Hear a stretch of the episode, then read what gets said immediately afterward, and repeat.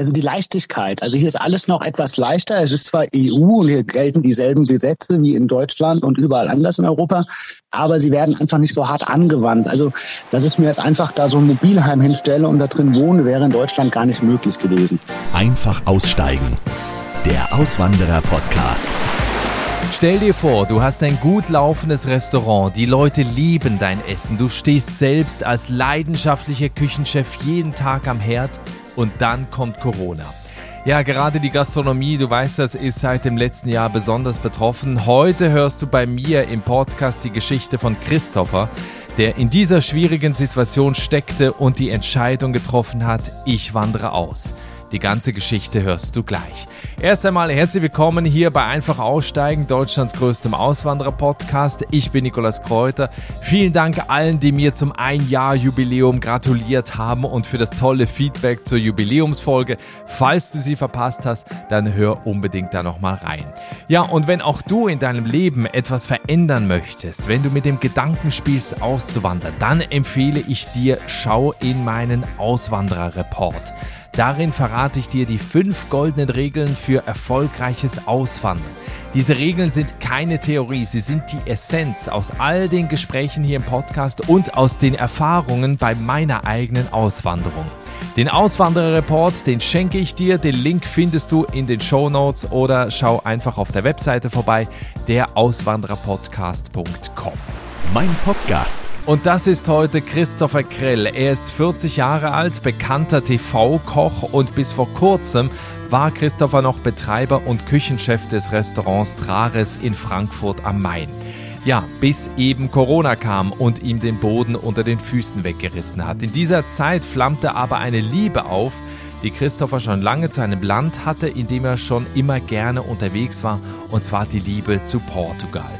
Und so hat sich Christopher entschieden, in Deutschland alles zu verkaufen und ein einfaches Leben in Portugal zu beginnen, wo er jetzt im Süden des Landes nahe der Küste ein Stück Land gepachtet hat, dort einen Selbstversorgergarten angelegt hat und sich ein kleines Häuschen hingestellt hat.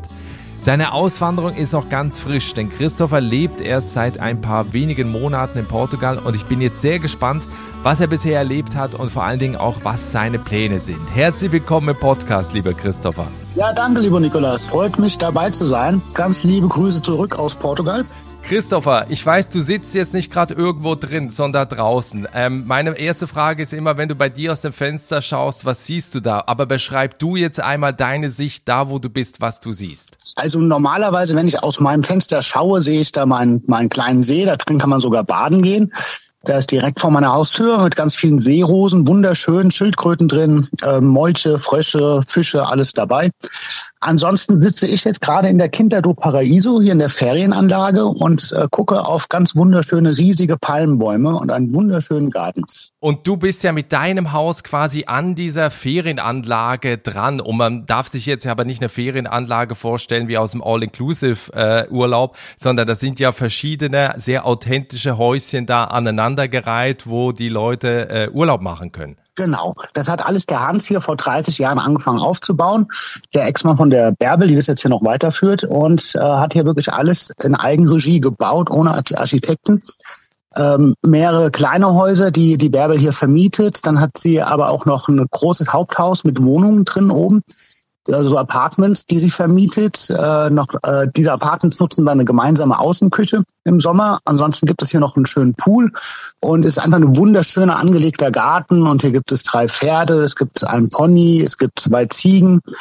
Ähm, wir haben zwei Schweine und es gab sogar noch bis gestern ein kleines Lamm, was aber leider verstorben ist. Ja, deswegen hat sich unsere Aufnahme leider um einen Tag verschoben. Mhm. Wir, wir gehen auch gleich noch darauf ein, was du da alles genau gebaut hast oder was du da auch noch baust. Ich würde gerne ähm, bei dir jetzt auch vorne anfangen und zwar, ich habe diesen Podcast hier vor einem Jahr gestartet, also mitten in Corona und ich hätte nicht gedacht, dass wir jetzt ein Jahr später immer noch so mit diesem Virus zu kämpfen haben. Mhm. Und gerade viele Menschen Menschen, die geplant haben, auszuwandern, die haben diese Pläne wegen Corona erstmal auf Eis gelegt. Bei dir hingegen war das ja anders. Dich hat Corona ja erstmal dazu gebracht, auszuwandern. Beschreib mal, wie war denn das vergangene Jahr für dich als Küchenchef und Restaurantbetreiber in Deutschland? Ja, also mit dem Gedanken gespielt, nach Portugal zu gehen, habe ich schon echt viele Jahre, muss ich sagen. Es war aber einfach nicht möglich mit meinem Restaurant. Es war ein gut laufendes Restaurant. Ich musste vor Ort sein und ähm, das zu verkaufen wäre zu dem Zeitpunkt auch schwachsinnig gewesen eigentlich. Auch ähm, meine Freunde haben immer gesagt, du brauchst dein Restaurant noch, das ist deine Visitenkarte, verkauf es nicht, weil ich auch dort sind damals schon mit dem Gedanken gespielt habe. Dann kam Corona und es war für mich ganz schrecklich. Ich weiß noch, ich saß in meinem Taunus-Häuschen äh, alleine und äh, mein Geld ist einfach so weggeschmolzen. Wir sind in den ersten Lockdown mit 65.000 Euro Fixkosten im Monat. Staatliche Hilfen blieben aus. Äh, dann hatten wir dann im Sommer, durften wir endlich wieder aufmachen, nach dreieinhalb Monaten nur Minus und hatten dann aber nur äh, die Hälfte der Tischplätze auf der Terrasse und dementsprechend auch nur den halben Umsatz und kam natürlich auch nicht auf unser Geld. Dann hatte ich auf die Weihnachtssaison gerechnet, habe aber schon so im Bauchgefühl gehabt, es gibt den nächsten Lockdown und der kam dann natürlich auch und äh, die Weihnachtssaison, die uns eigentlich gerettet hätte, wo wir das meiste Geld verdienen, November, Dezember, die sind ja dann auch weggefallen komplett. Und ähm, ja, die Hilfen von November habe ich jetzt vor drei Wochen bekommen. Die Dezemberhilfe warte ich heute noch drauf. Und habe dann Gott sei Dank im Dezember irgendwie einen Käufer gehabt, der mir das Restaurant abgekauft hat. Und äh, kurz danach kamen mir dann die, diese komischen neuen Varianten, Virusvarianten. Ähm, ich glaube, die hätten mir den Verkauf noch mehr erschwert. Der Käufer war noch der Meinung, er wird dieses Jahr normal Geschäft machen durfte ja dann erst ganz spät aufmachen und ähm, ja, ich denke, dass im Herbst der nächste Lockdown kommt. Machen wir uns nichts vor. Ne? Die Zahlen gehen schon wieder nach oben, es wird schon wieder Panik geschürt und ähm, trotz Impfung glaube ich, habe ich alles richtig gemacht. Für die, die dich nicht kennen, du bist ja vor allen Dingen in der Region Frankfurt sehr bekannt. Dein, dein Restaurant, das Rares, ist, ist sehr bekannt, weil es ja auch so eine Art Gourmet-Küche ja da gibt. Es ist kein klassisches mhm. Gourmet-Restaurant, aber halt Gourmet-Küche. Du hast das Restaurant 2015 aufwendig saniert das hat einen ausgezeichneten Ruf. Mhm. Hast du da, fiel es dir in dem Moment dann leicht, in Anführungsstrichen, dieses Lebenswerk da jetzt abzugeben oder hast du da gehadert mit dieser Entscheidung? Nein, es, es fiel mir in dem Moment tatsächlich leicht, weil ich einfach äh, ein Ende mit Schrecken haben wollte und nicht mehr dieses Schrecken ohne Ende, ja. Und in dem Moment fiel es mir leicht. Es war auch eine Riesenerleichterung, als der Kaufvertrag unterschrieben wurde. Wir haben den noch kurz vor Silvester äh, letzten Jahres haben wir den unterschrieben. Da war ich auch in Portugal, witzigerweise zu der Zeit. Das haben wir dann alles online gemacht mit dem Vertrag. Und äh, ich war so froh. Also ich war richtig, da sind ganz tausende von Lasten von meinem Rücken abgefallen tatsächlich. Natürlich äh, gucke ich auch manchmal etwas schwermütig zurück, weil ich hatte da auch viele tolle Jahre. Es hat Spaß gemacht. Ich liebe meine Gäste und äh, bin auch deshalb ein bisschen traurig, werde jetzt aber allerdings hin und wieder in, in Frankfurt Kochevents geben, so dass dann auch mein altes Stammpublikum natürlich wieder zu mir findet und ähm, ich mich freue, ich freue mich tierisch drauf, die dann alle mal wiederzusehen, ja. Das, das Spannende bei dir ist ja, dass man deine Auswanderung auch gerade bei dir über die Social Media Plattform, Instagram zum Beispiel, ja live miterleben kann. Du hast dir also jetzt in Portugal ein Stück Land gepachtet, neben dieser Ferienanlage, von der du vorhin erzählt hast, und willst dort jetzt auch einen Selbstversorgergarten anlegen, hast da jetzt gerade ein Haus gebaut, auch wie kamst du denn überhaupt auf diese Idee? Weil normalerweise würde jetzt wahrscheinlich jemand sagen, der alles in Deutschland abgibt oder verkauft, jetzt mache ich mir erstmal einen Lenz und erhole mich irgendwie von dieser, von dieser ganzen stressigen Zeit. Mhm. Ja, wäre eigentlich auch nötig gewesen, aber hm, ich musste neu anfangen gehen, neuen Schritt gehen. Ich wollte nicht in Frankfurt bleiben und ich will es mir jetzt einfach auch schön machen, ja. Und freue mich jetzt auf mein eigenes Gemüse. Ich habe schon ganz viel angepflanzt. Meine Schwester Sonja, die hier auch wohnt, die hat mir ganz viel Gemüse vorgezüchtet gehabt. Und das ist jetzt alles schon bei mir im Garten und äh, ich freue mich schon bald die erste Ernte einzufahren. Und klar, es war jetzt viel Arbeit, viel mehr Arbeit, als ich gedacht habe. Wirklich, ich musste eine Kanalisation bauen, ich musste äh, einmal Wasser von der Stadt äh, zu mir legen, ich musste Wasser vom, von der Tiefbohrung für den Garten, damit ich den bewässern kann, zu mir legen, weil hier in dem Stadtwasser natürlich Chlor ist. Dann äh, Stromleitung, Gott sei Dank hat der liebe Hans mir geholfen der hier auch die Kinder do Paraíso aufgebaut hat und hat das alles mit mir gemeinsam gebaut. Alleine hätte ich das nie hinbekommen und ähm, ja, jetzt steht aber alles und jetzt bin ich eigentlich nur noch dabei, das Häuschen von innen etwas schön zu machen und ähm, noch eine Terrasse vorne zu bauen, eine kleine und dann werde ich jetzt auch erstmal etwas entspannen. Das ist ganz wichtig. Ich hatte parallel noch unheimlichen Stress, weil ich ein Buch fertig kriegen musste, was jetzt am 27. August herauskommt von mir Ähm, aber wie gesagt, jetzt wird es Gott sei Dank etwas ruhiger, ich spüre es schon. Wo, woher kommt denn die Faszination von Portugal? Also was, was findest du an diesem Land, auch gerade in der Region, das ist ja ganz im Süden, wo du bist, äh, was gefällt dir da so besonders gut? Also die Leichtigkeit. Also hier ist alles noch etwas leichter. Es ist zwar EU und hier gelten dieselben Gesetze wie in Deutschland und überall anders in Europa, aber sie werden einfach nicht so hart angewandt. Also, dass ich mir jetzt einfach da so ein Mobilheim hinstelle und da drin wohne, wäre in Deutschland gar nicht möglich gewesen. Auch sonst irgendwie ist es sehr spirituell. Es gibt unheimlich viele Hippies. Es gibt aber auch äh, trotzdem die, die die, die anderen, also die Reichen, die hier leben in ihren Villen. Also das ist irgendwie sehr gemischt, kunterbunt. Das ganze Land spricht Englisch, was ich natürlich auch sehr äh, bevorzuge, dass ich jetzt nicht ganz schnell ad hoc Portugiesisch lernen müsste, weil hier spricht einfach im Gegensatz zu Spanien oder Frankreich oder Italien jeder Englisch. Also jeder. In jedem Laden, wo du reingehst, jeder versteht dich.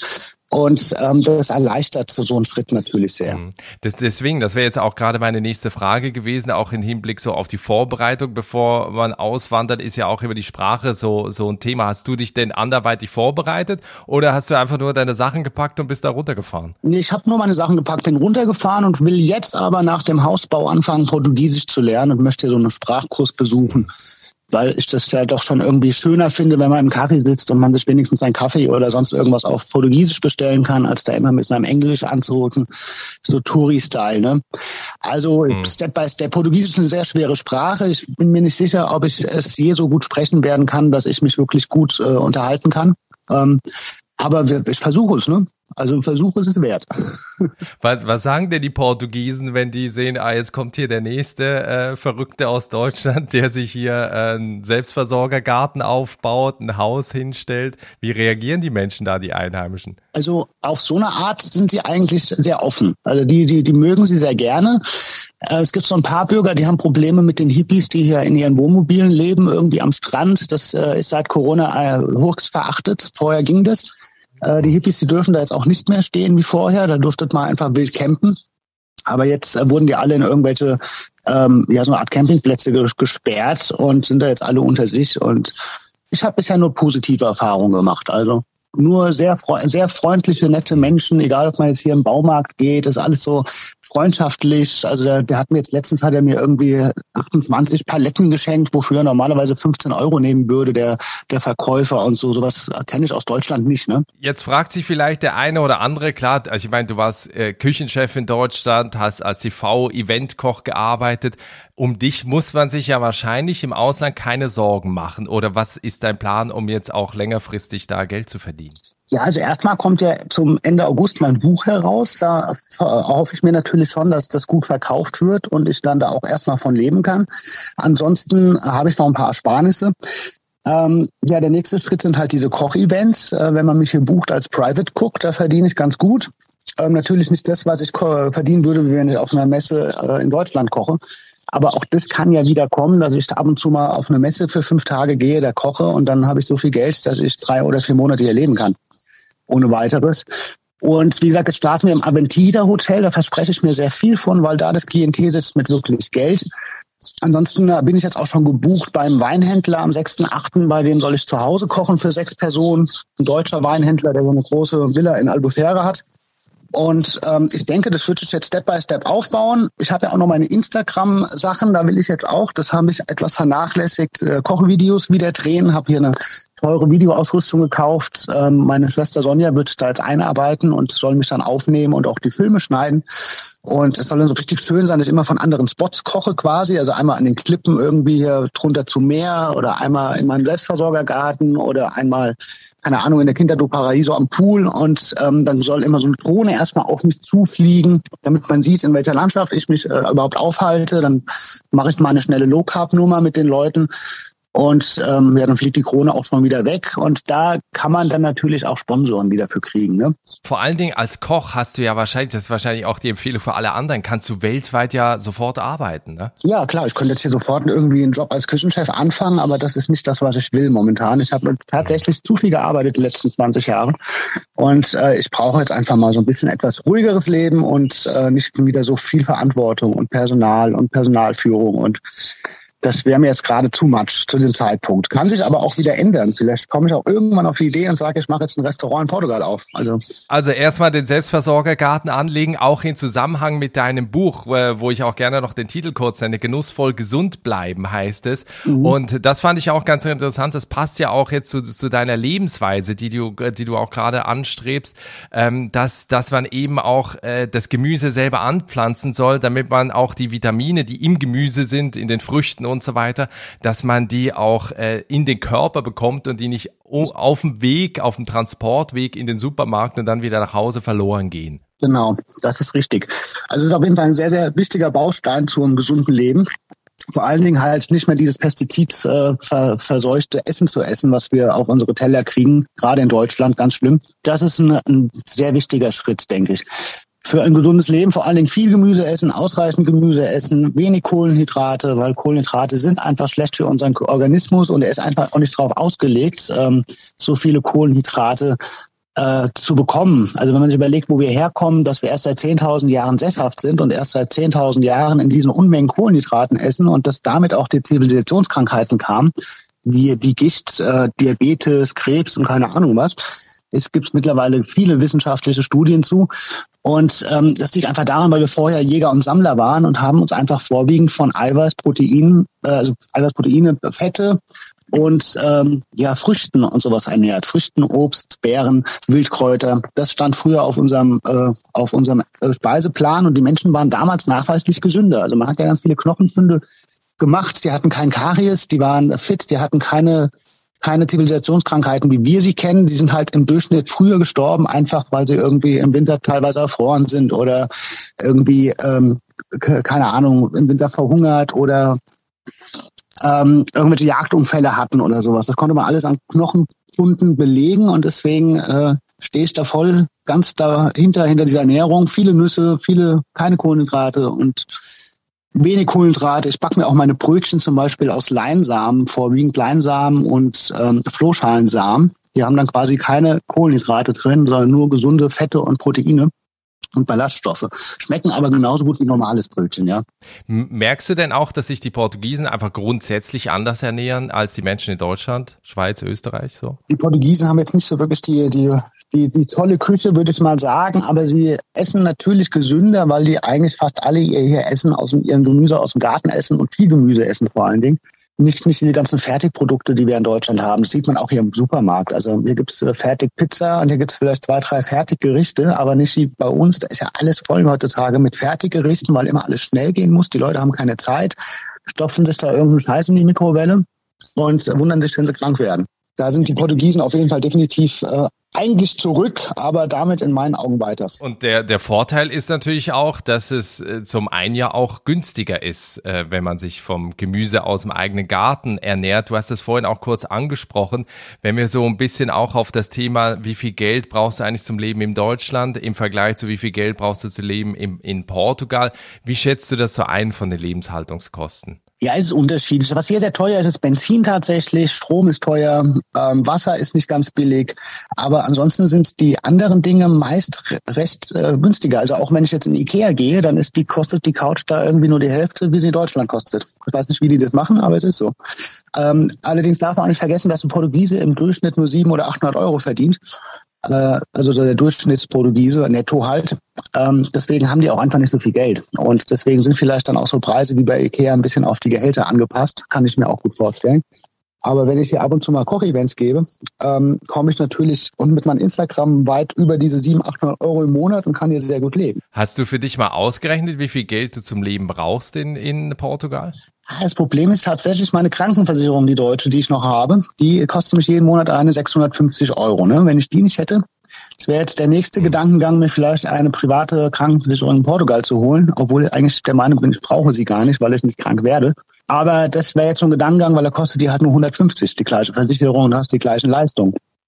Ja. Ähm, aber dafür muss ich mich jetzt erstmal hier melden und dafür muss meine GmbH vorher noch in Deutschland schließen. Die ist momentan leider noch offen, weil wir ja noch auf die Dezemberhilfe warten die wir eigentlich dringend brauchen, weil wir ja so viel Geld verloren haben wegen dem Corona.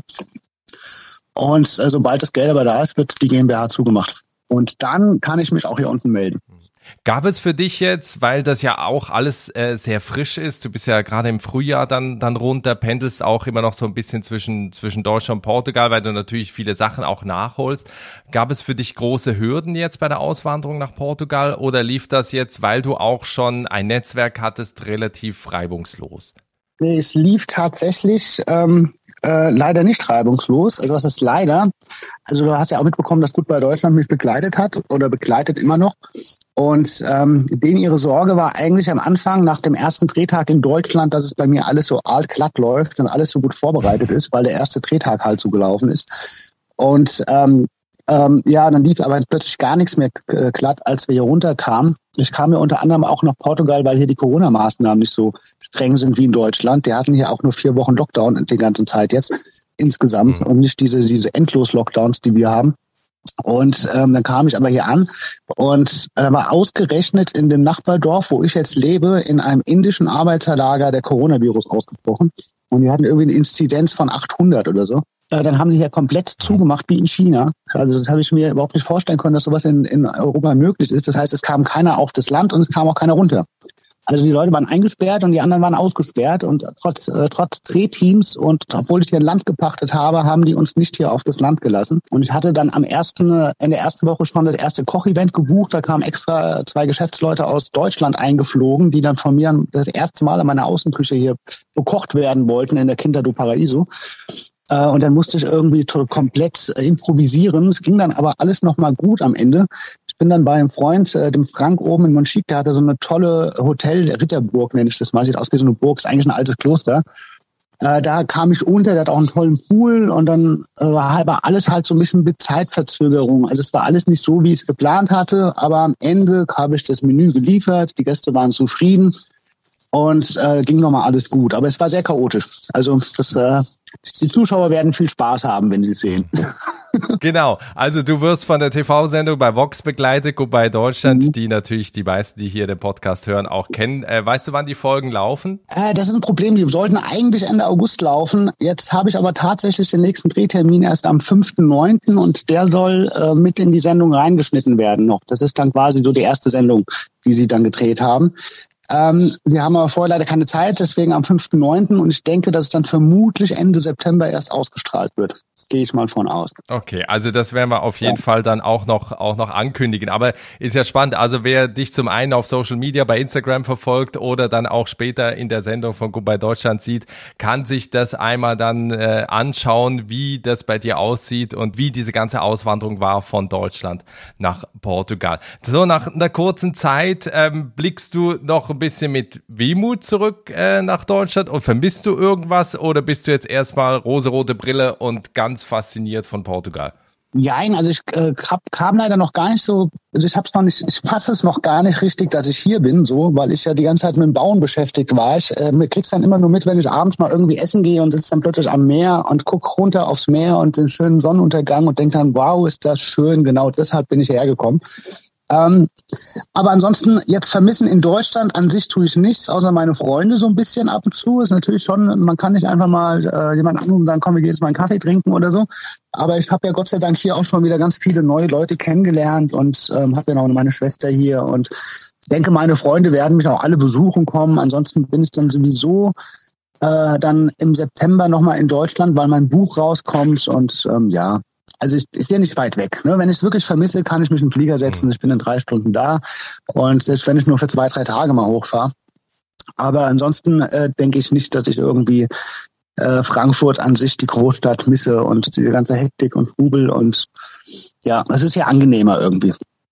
Ich bin entschleunigt. Also ich entschleunige langsam. Mir sagen die ganzen Leute, die unten leben, ich wäre immer noch so hektisch. Äh, ich selber fühle mich schon viel ruhiger, aber irgendwie ja für die bin ich immer noch hektisch. Ne? Also der Stress, der sitzt mir immer noch in den Knochen. Woran merken die das denn, dass du noch hektisch bist? Ich habe keine Ahnung, aber ich habe das jetzt von verschiedenen Leuten gesagt bekommen. Ich, äh, ich wäre so hektisch. Was, was, ja, ich, ich selber kriege das nicht mit, ja. ja, wahrscheinlich schon an der Sprache, weil der, man redet wahrscheinlich einfach schon langsamer. Man hat ja in Deutschland immer das Gefühl, das ging mir so, als ich von der Schweiz nach Deutschland gezogen bin, dass man irgendwie das Gefühl hat, man muss auch immer schneller reden, weil die Leute mhm. schneller denken und schneller antworten wollen. Ja, ja, ja, das ist auf jeden Fall definitiv. Auch ausschlaggebend, ja. Wenn jetzt jemand zuhört und sagt, Christopher Krell, cooler Typ, der kann kochen, der ist ausgewandert nach Portugal, ähm, in, in, in so einer Situation, wo wahrscheinlich die meisten sagen, boah, ich warte erstmal ab, bis Corona vorbei ist. Was empfiehlst du denen, die auch nach Portugal auswandern wollen? Bei dir ist das alles noch ganz frisch. Was sind die Do's and Don'ts, was du jetzt von deinen Erfahrungen mitgibst? Also ich denke, als allererstes ist wichtig, sich einen schönen Landstrich auszusuchen, wo man dann auch wirklich leben will, weil Portugal ist zwar klein, aber hat so viele unterschiedliche Landschaften irgendwie. Ähm, ich denke, das ist ganz, ganz wichtiger Kriterium, dass man da nicht in der falschen Ecke landet, wo man, wo man eigentlich gar nicht hin wollte, ja. Weil man dann irgendwie was anderes sieht. Ich denke, wenn man nach Portugal auswandern will, sollte man sich tatsächlich die Zeit nehmen und einmal durch Portugal durchreisen und sich die ganzen Orte angucken. Und dann finde ich auch wichtig, Kontakte knüpfen und ähm, dass irgendwelche Einheimischen einem dann auch helfen beim, beim Landkauf oder äh, bei der Miete oder sonst was, weil man halt als Deutscher dann auch sonst irgendwie schnell über den Tisch gezogen wird, ne? wenn man da zum Makler kommt. Ja, und ansonsten würde ich jeden raten, einfach machen, einfach tun, weil richtig tief fallen kann man nicht. Also ne, es ist so, wenn alle Strecke reißen, haben genug Leute bewiesen, sind sie einmal zurück nach Deutschland gegangen und haben dann wieder weitergemacht. Ne? Mhm. Aber äh, wenn man es nicht versucht hat, dann wird man immer, immer was bereuen in seinem Leben, ja, wenn man den Traum hat eigentlich. Mhm. Und deswegen habe ich gesagt, wer nichts wagt, der nichts gewinnt. Einfach machen. Und ähm, ansonsten hätte ich mir immer vorgehalten, ich wollte eigentlich auswandern. Genau, das ist ja der Trick, äh, möglichst wenig Was wäre wenn Momente zu sammeln, sondern ja. die wirklich alle einzulösen. Genau, so sehe ich das auch. Und jetzt war die Chance bei mir einfach da, die Möglichkeit war da. Äh, ich sehe für die Gastronomie in Deutschland momentan einfach schwarz. Ich sehe auch noch das nächste Jahr für die Gastronomie schwarz. Und da jetzt äh, am Restaurant festzuhalten und am Ende seine Eigentumswohnung noch verlieren, worauf es jetzt im Grunde genommen auf mich ja, hinausgelaufen wäre jetzt der nächsten noch ein Lockdown, hätte ich nicht äh, überlebt, ja. Da hätte ich dann meine Wohnung noch verkaufen müssen, das ist meine Rente. Da habe ich gesagt, nee, lieber, lieber ein Ende mit Schrecken als ein Schrecken ohne Ende. Ein Restaurant machen kannst du immer wieder. Ne? Aber sich da festhalten an der Sache, die, die einen ins Verderben zieht, das bringt nichts. Wenn wir ein bisschen in die Zukunft schauen, zwei Jahre nach vorne, wir sprechen da nochmal, wie sieht dann dein Leben aus? In zwei Jahren? Das ist eine gute jo. Frage. Also äh, vielleicht habe ich in zwei Jahren sogar meine eigene Ferienanlage. Das ist eigentlich auch ein Traum von mir. Äh, eine, eine, eigene kleine Anlage, wo man dann äh, wirklich so Kochworkshops anbietet, Gesundheitsworkshops und solche Dinge. Müssen wir mal schauen. Also das heißt erstmal genießen und ankommen. Ja. Man merkt auf jeden Fall, du bist so ein Machertyp, also der vor Ideen ja sprüht und dem es da wahrscheinlich nicht an Ideen fehlt, was er als nächstes umsetzen möchte. Ja, das ist immer mein Problem. Ich habe oft zu viele Ideen und packe dann zu viele Dinge auf einmal an. Ähm, deshalb ist es ganz gut, wenn ich jetzt erstmal ein bisschen zur Ruhe komme und dann die, die nächsten Schritte einfach bedacht mache. Wie gesagt, also mit den Kochevents, das läuft ja jetzt erstmal gut an. Vielleicht mache ich auch nur Koch-Events in Zukunft und äh, gar nichts Eigenes mehr, ohne Verantwortung, ja, ohne Personal. Ich weiß es nicht. Also wie gesagt, Learning by Doing, würde ich sagen, ja. Wer deinen Weg jetzt weiter mitverfolgen möchte, ich habe das vorhin kurz erwähnt, äh, Instagram-Kanal verlinke ich natürlich in den Show Notes und in der Folgenbeschreibung.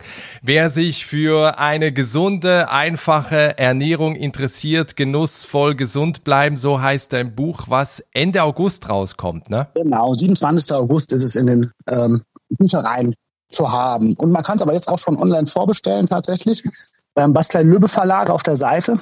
Und es wird dann zum 27. August äh, per Post einem zugestellt, wenn man es jetzt bestellt. Super. Verlinken wir auch. Also da kriegt man ja auch ganz viel äh, von, von dir, auch gerade was eben, haben wir kurz drüber gesprochen, was gerade die gesunde Ernährung angeht und äh, worauf man achten sollte.